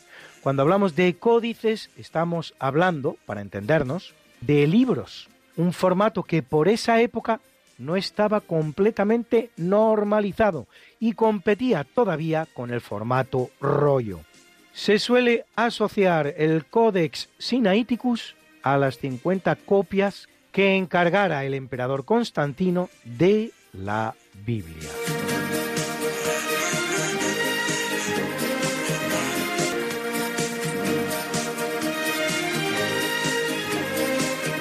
En 1899, solo unos meses después de finalizar la guerra entre España y Estados Unidos, con la derrota española, en el mismo escenario, esto es las Filipinas, comienza la guerra filipino-estadounidense con la batalla de Manila entre la llamada Primera República Filipina, a la que los estadounidenses habían prometido la independencia, y los Estados Unidos.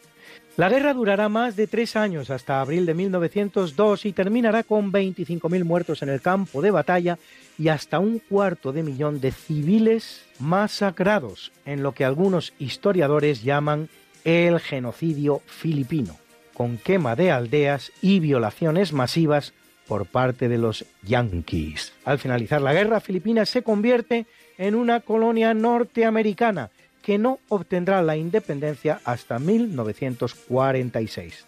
Los norteamericanos imponen el inglés en la que es ahora su nueva colonia, con una firmeza de la que nunca habían usado los españoles para imponer el español. Pero lo que no conseguirán es que los filipinos abandonen el catolicismo. Comparando España y Estados Unidos, en declaraciones a ABC en 1958, decía Emilio Aguinaldo, presidente del primer gobierno filipino. Bajo España siempre fuimos súbditos o ciudadanos españoles, pero ahora, bajo el poder de Estados Unidos, somos tan solo un mercado de consumidores de sus exportaciones, cuando no parias. Nunca nos han hecho ciudadanos.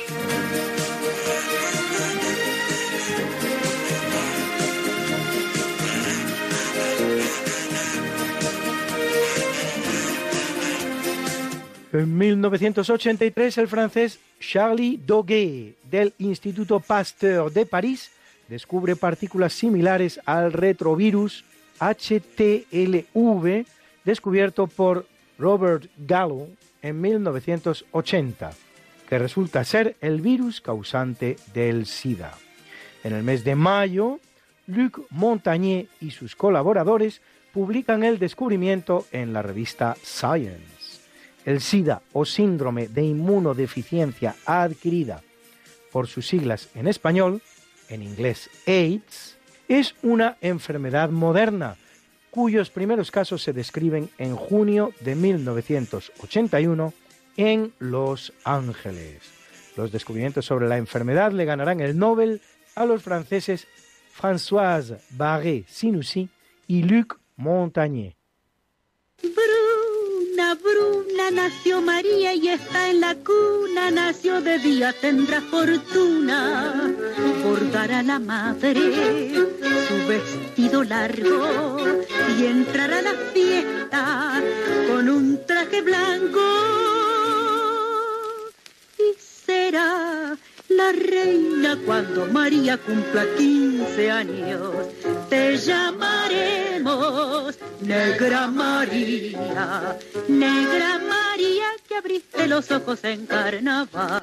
En el capítulo del natalicio nace en 1677 Johann Ludwig Bach, organista y compositor alemán llamado el Bach de Meiningen, perteneciente a la gran familia musical Bach, compuesta por 53 músicos Bach, descendientes todos ellos del pastelero de Turingia, Vito Bach, y primo Johann Ludwig de Johann Sebastian Bach, así como padre de Gottlieb Friedrich Bach y de Samuel Anton Bach, autor de 18 cantatas, 15 motetes, 4 misas y un Magnificat a ocho voces.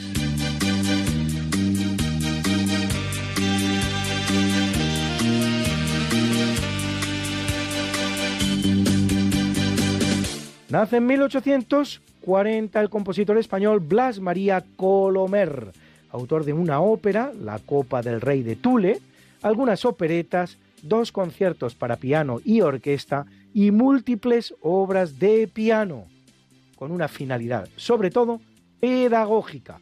De él escuchamos este bonito rêve, sueño.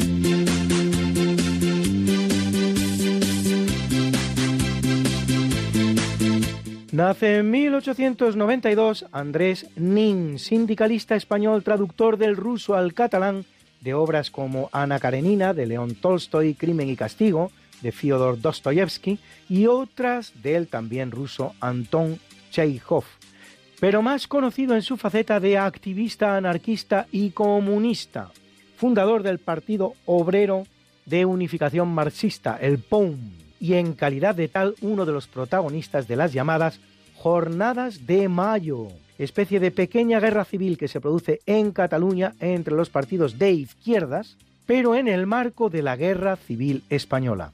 Unos eventos que para Nin tendrán la funesta consecuencia de acabar preso de sus rivales de la izquierda, que lo conducen a la checa de Alcalá de Henares, donde lo despellejan vivo. El mismo martirio de San Bartolomé.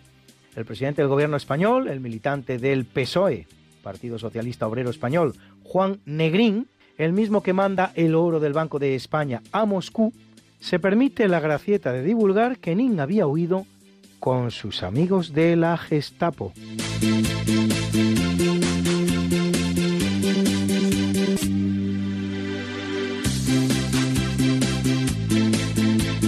En 1906 nace el astrónomo estadounidense Clyde William Tombaugh, que en 1930 descubre el planeta enano Plutón, utilizando para ello un estereocomparador, aparato que mide variaciones de brillo en objetos celestes mediante placas fotográficas tomadas con unos días de diferencia.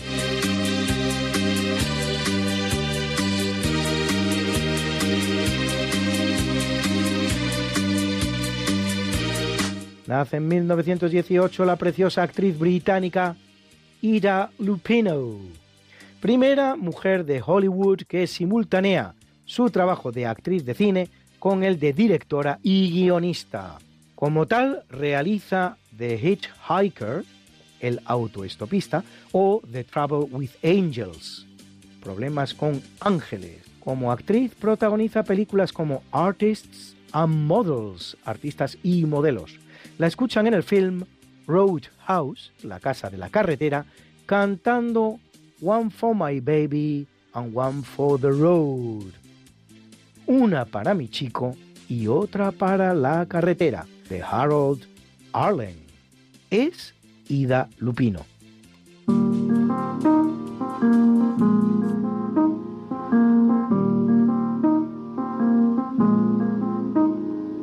It's quarter to three. There's no one in the place except you and me. So set 'em up, Joe. I've got a little story you ought to know.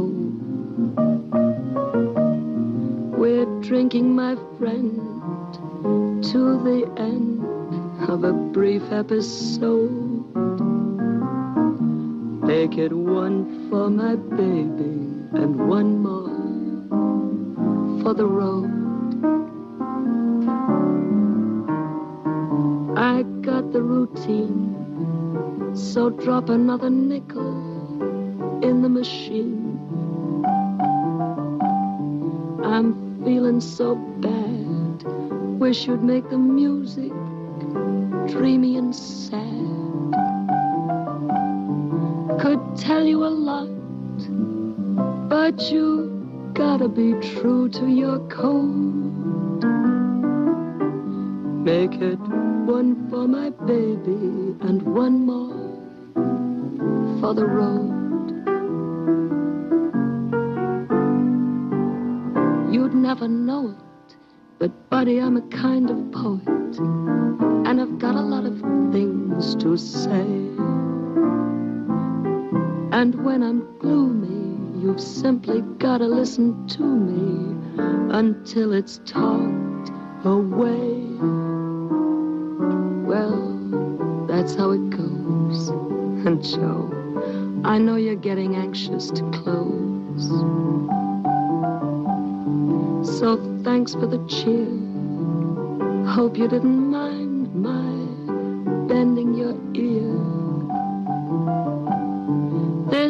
Torch that I've found must be drowned, or it soon might explode.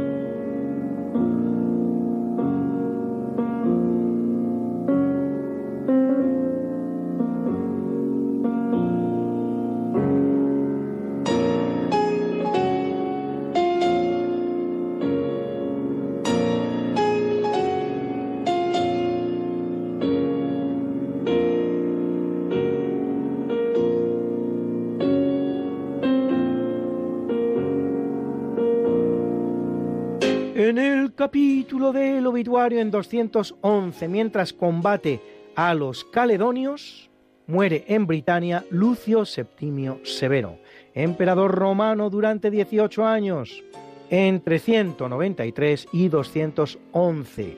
Un periodo inusualmente largo para el empleo en cuestión. Funda una dinastía, la de los Severos, que va a dar al imperio cinco emperadores, sus hijos Gaeta y Caracalla, que están con él en las Islas Británicas cuando muere y le suceden, amén de Helio Gábalo y Lucio Severo. Dinastía que, al final, habrá gobernado durante 42 años. Es uno de los diez emperadores romanos que persigue cristianos. Inicia la construcción de las termas que luego serán llamadas de Caracalla por su hijo y reorganiza la estructura provincial del imperio.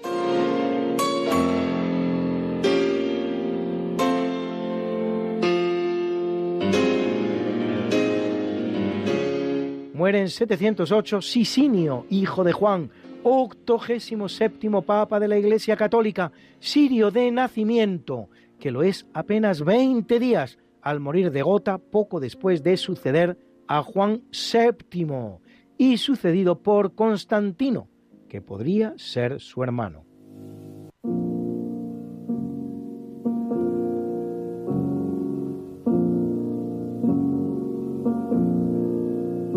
Muere en 1624 el rondeño Vicente Espinel, poeta amigo de Cervantes, autor de la novela picaresca Vida del escudero Marcos de Obregón y creador de una estrofa rimada de diez versos llamada Espinela en su honor.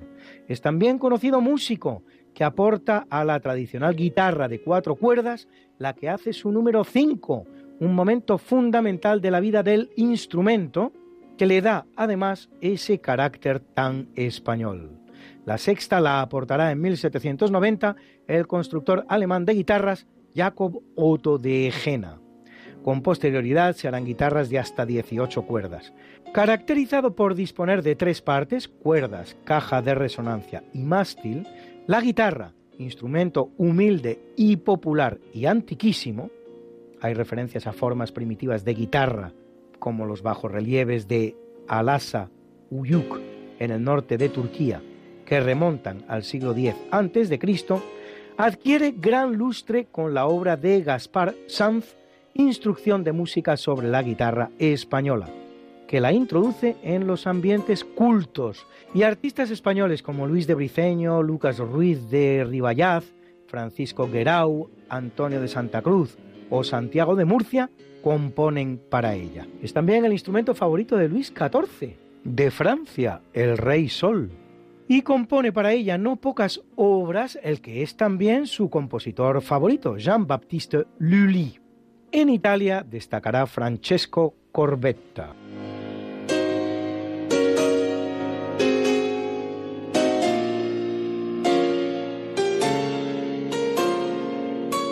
Muere en 1890 el francés Antonio de Orleans, duque de Montpensier, hijo del rey francés Luis Felipe I de Orleans, el rey de la llamada monarquía de Julio, que reina en Francia entre los años 1833 y 1848. Antonio casará con la infanta española María Luisa Fernanda, segunda hija de Fernando VII y hermana de Isabel II, lo que le va a permitir en los tiempos del trono español vacante del sexenio revolucionario, desde la expulsión de Isabel II, pretender el trono español frente al candidato alemán Leopoldo Hohenzollern-Sigmaringen, conocido en España como Ole Ole Simeligen, una rivalidad que en España se resolverá con la coronación de Amadeo de Saboya y poco más, pero que fuera de España va a tener importantes consecuencias ya que apoyada su pretensión por Luis Napoleón III, la misma se constituirá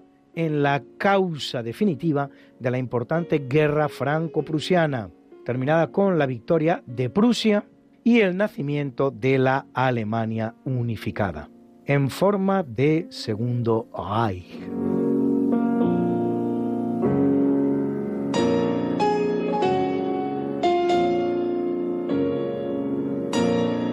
Muere en 1893 Concepción Arenal, escritora y abogada española cuya fecunda actividad intelectual se desarrolla en tres campos.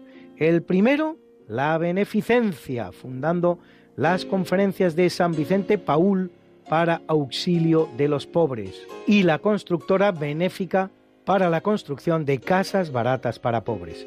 El segundo, el del derecho penal y penitenciario, autora de la famosa frase odia el delito y compadece al delincuente, escritora de obras como Cartas a los delincuentes o Estudios penitenciarios, e inspiradora de la reforma de las prisiones españolas. Y el tercero, la equiparación de la mujer, publicando una serie de artículos sobre educación femenina titulados La mujer del porvenir o estado actual de la mujer en España.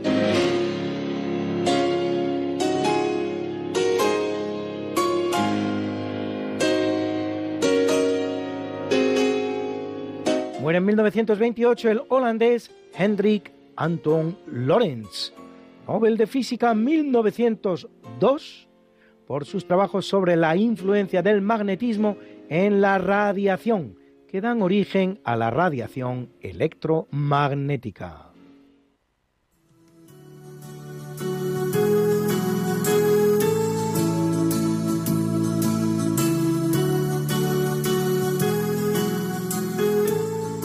Felicitamos hoy a la guapa actriz española Marisol o Pepa Flores, protagonista de películas como Marisol rumbo a Río o Cabriola, en su época de niña prodigio del cine español, o Bodas de Sangre ya de adulta, que cumple 74.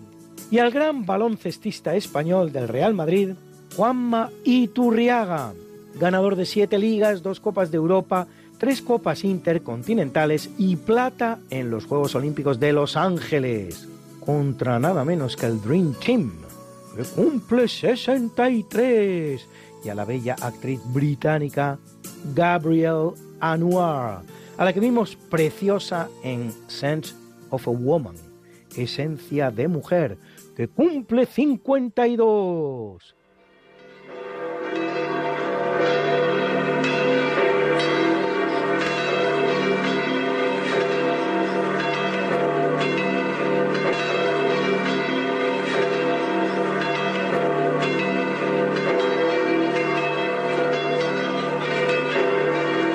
Celebra la Iglesia Católica a Juan de Brito mártir,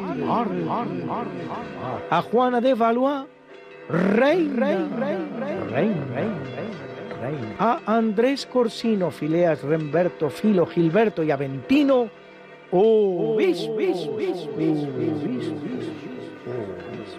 y a Dioscoro, Teodoro, Eutiquio, Aquilino, Gémino, Gelasio, Magno, Donato, Isidoro, José de Leonisa y Verónica, confesores, confesores, confesores.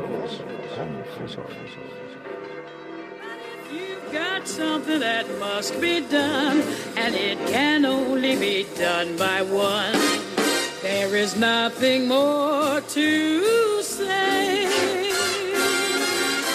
except it's a lovely day for saying it's a lovely day.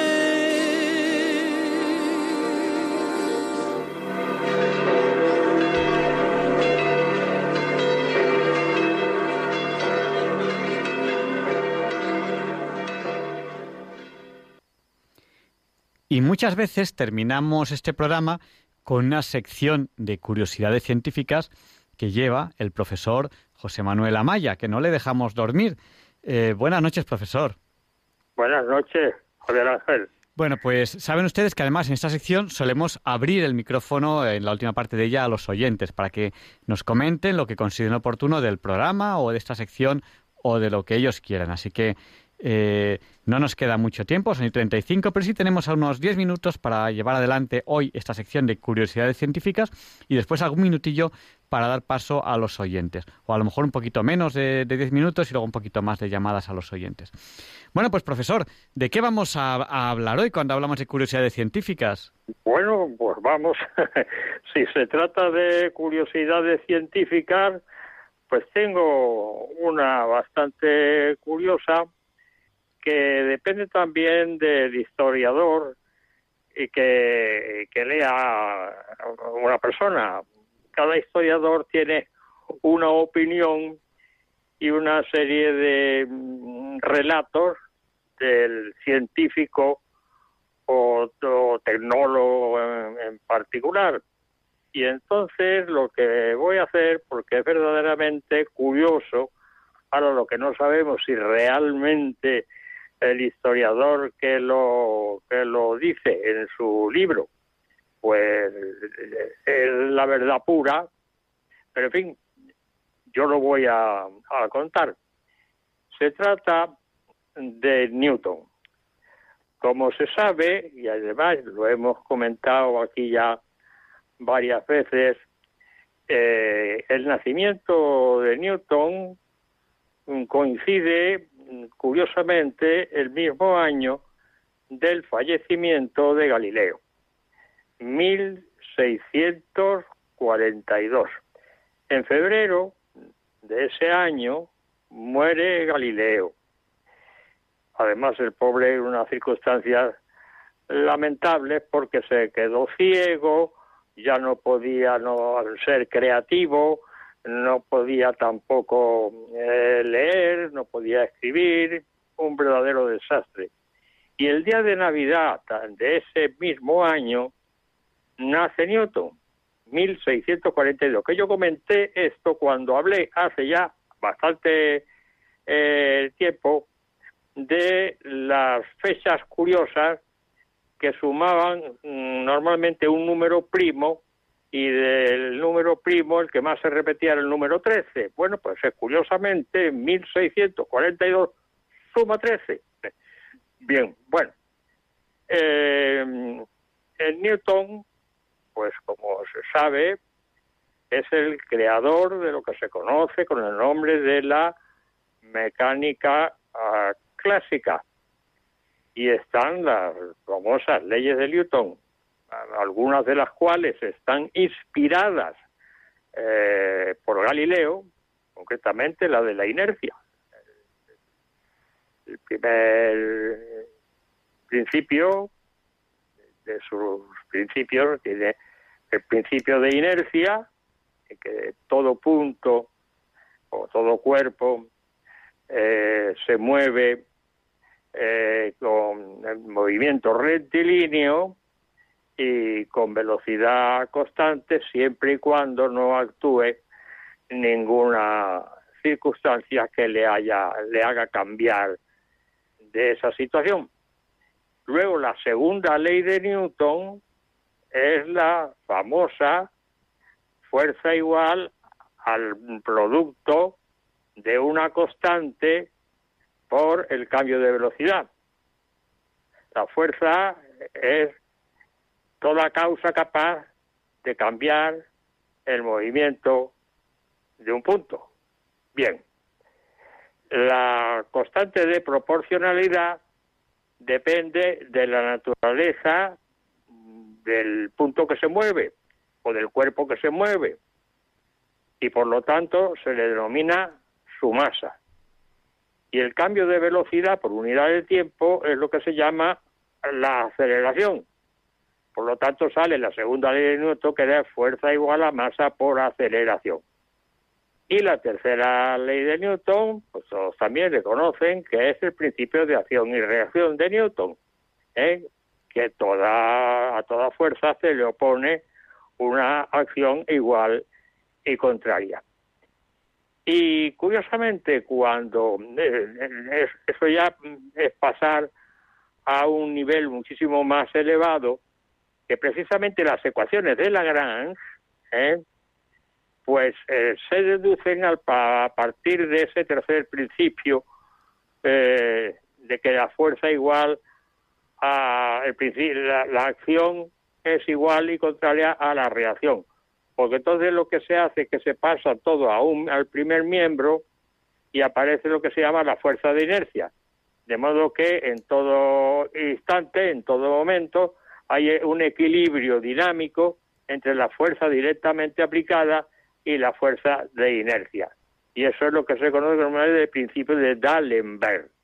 y de ahí se parte para deducir las ecuaciones de la gran. Pero en fin, eso es otra, es otra cuestión.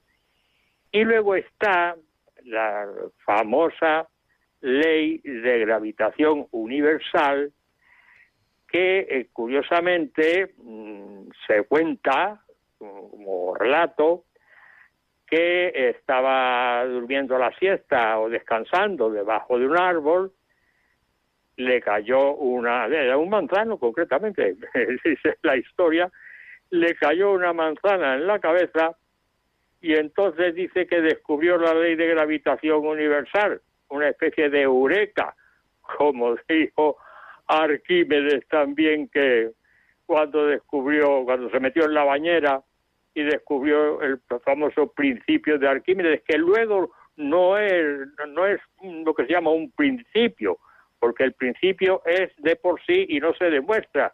Es que el llamado principio de, de Arquímedes se ha el teorema de Arquímedes, porque tiene una demostración en la mecánica de fluidos. Yo lo he demostrado en clase, concretamente. Bueno, pues bien, a Newton le pasa lo mismo, le cae la manzana y dice, eureka, y saca la ley de gravitación universal. No, eso es falso, eso, eso es una falsedad histórica. Eso lo inventó Voltaire.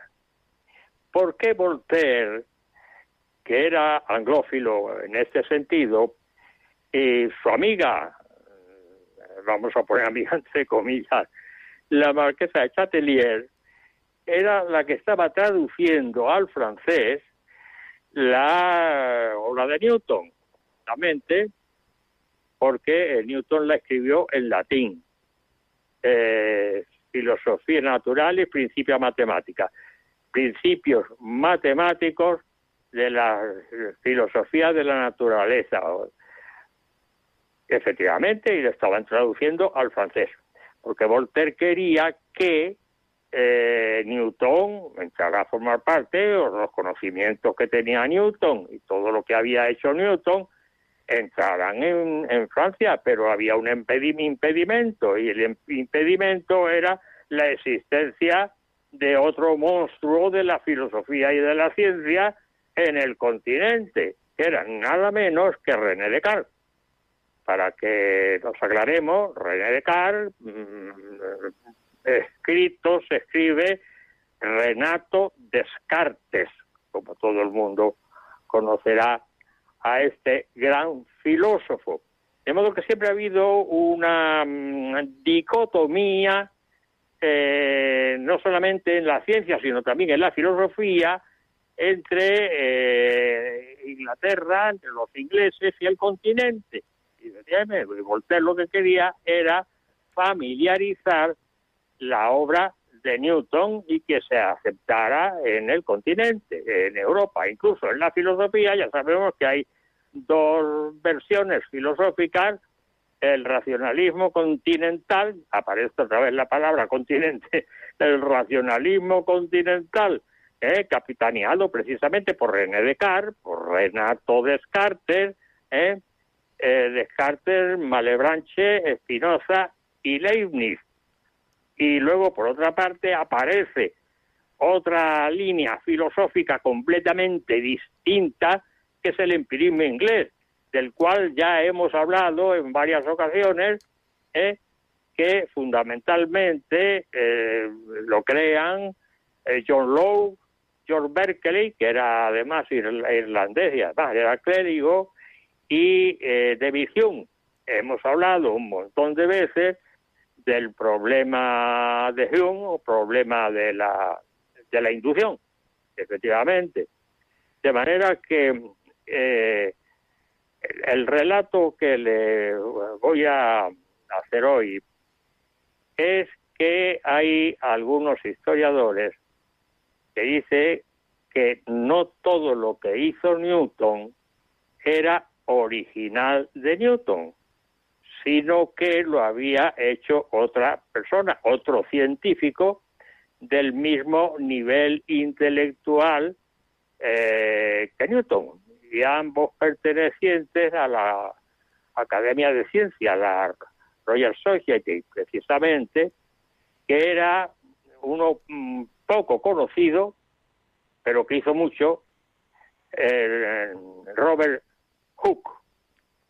La ley de Hooke es la que se aplica en la elasticidad.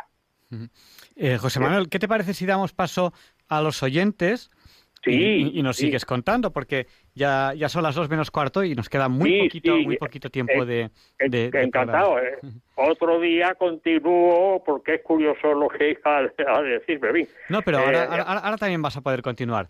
Porque abrimos ahora el micrófono a los oyentes por si quieren llamarnos. Eh, no- nos han llamado antes eh, al terminar la entrevista que hemos tenido, pero pueden llamarnos también ahora.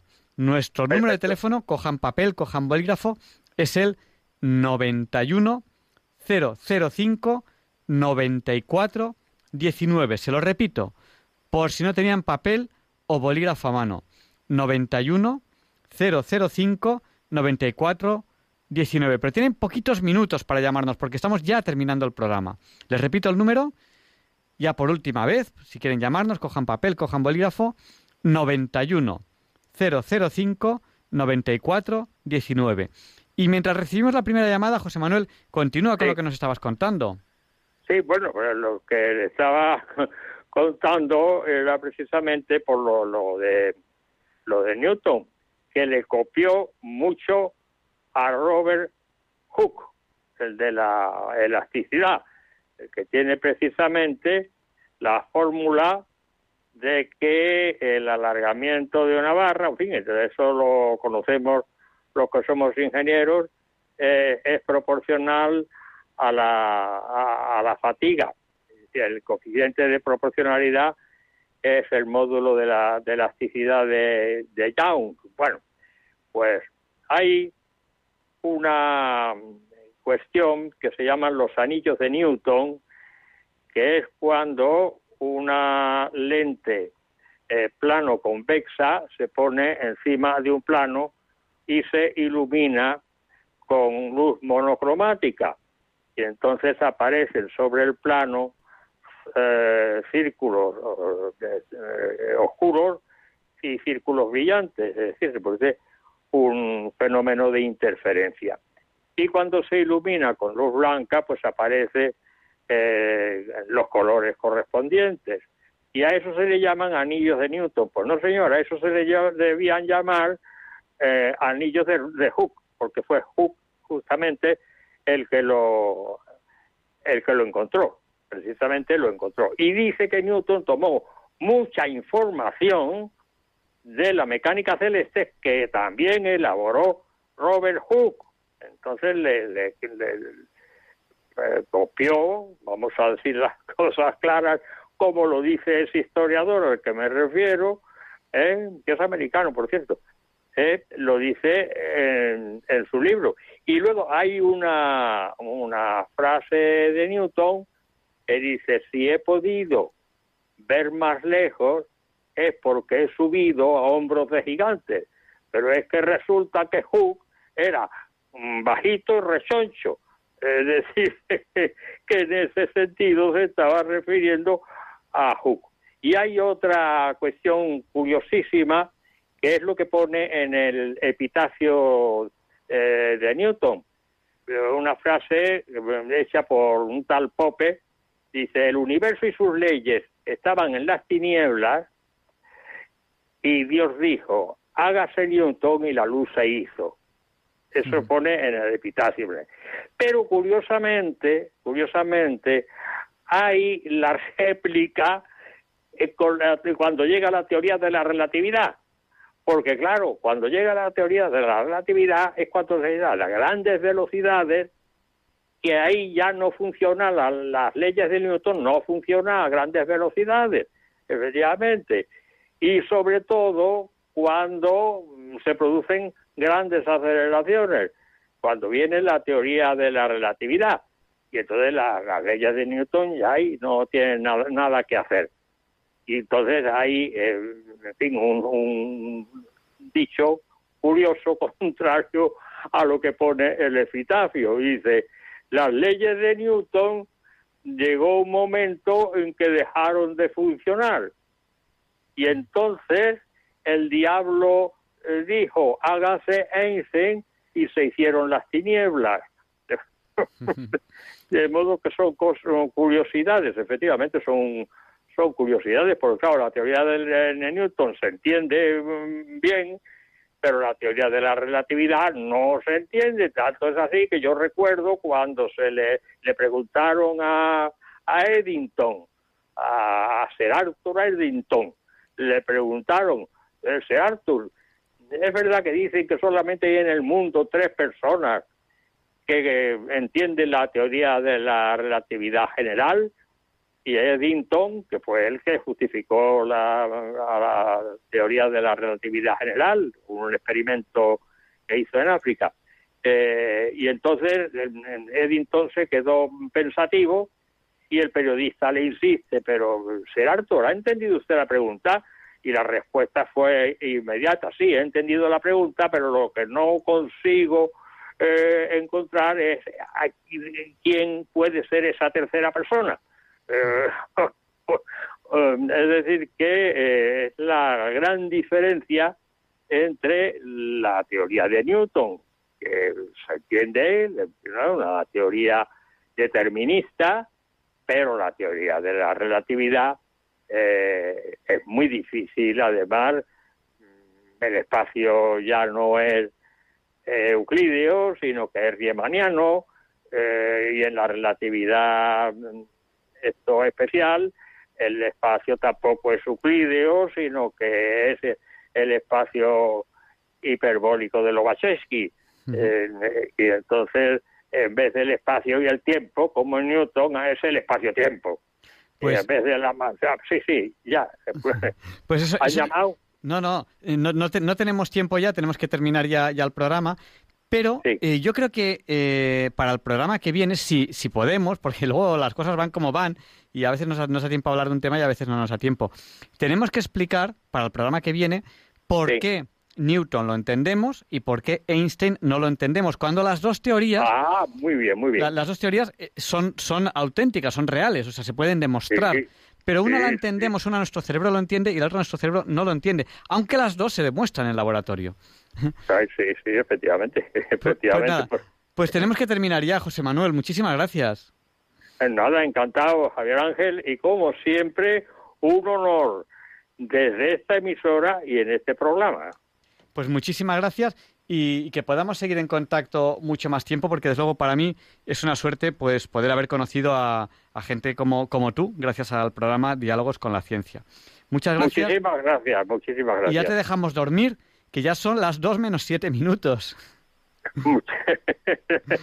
Somos un poco crueles aquí con, con, las horas. No, no, no, no. El problema eh, ha sido que he tenido una cuestión una, hemorragia nasal eh, tremenda y temía no poder participar y tenía una gran ilusión en participar esta noche y que participaran también los oyentes, por supuesto que sí. Y como tú me dijiste, dices, dile a los oyentes que recen por nosotros, que también por ti, pues les pedimos a esos oyentes que no nos olviden en sus oraciones. También al profesor Amaya, que él a veces me dice, me dice, es que como estoy mayor tengo más achaques. Bueno, pues tienen que rezar entonces, también por, por él y yo por mí, por mis cositas. Yo luego pienso que mis cositas a lo mejor tampoco son, son tan importantes. Buenas noches, José Manuel, hasta la semana que viene. Buenas noches, Javier Ángel, y mucho gusto. Hasta la semana que viene. ¿eh? Adiós. Y, despedimos ya este programa de hoy, 4 de febrero de 2022. Eh, les dejamos con el Catecismo de la Iglesia Católica con Monseñor José Ignacio Munilla. Y con esta oración que hago a veces, Señor, dame una voz como la de Monseñor José Ignacio Munilla y una sabiduría como la suya. No falten la semana que viene que vamos a ver este programa especial que tendremos sobre la niña y la mujer en la ciencia. Lo prepararemos lo mejor que podamos. Y no nos olviden en sus oraciones, muy especialmente en estos días, que cada uno tiene sus cositas. Hasta la semana que viene, si Dios quiere. Ah, y le pediremos a San Juan Pablo II que interceda por nosotros para que se nos libre del mal. Pónganse una alarma a las 9.37 de la noche, que es la hora a la que falleció San Juan Pablo II, que yo todos los días que puedo, a veces, a veces se me pasa, pero casi todos los días me acuerdo, le rezo algo. Pues hagámoslo muchos, porque es un santo que hemos compartido con él 25 años de papado, y eso es mucho compartir, es mucha vida juntos. Un fuerte abrazo a todos. Hasta la semana que viene. Gracias y buenas noches. tenemos, tenemos que despedir, no tenemos que poner la sintonía de el día cualquiera, sino la sintonía de despedida.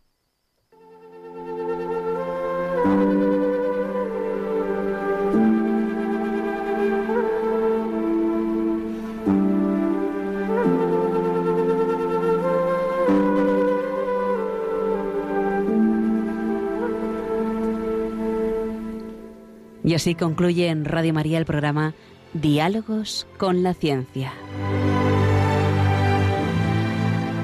Dirigido por Javier Ángel Ramírez.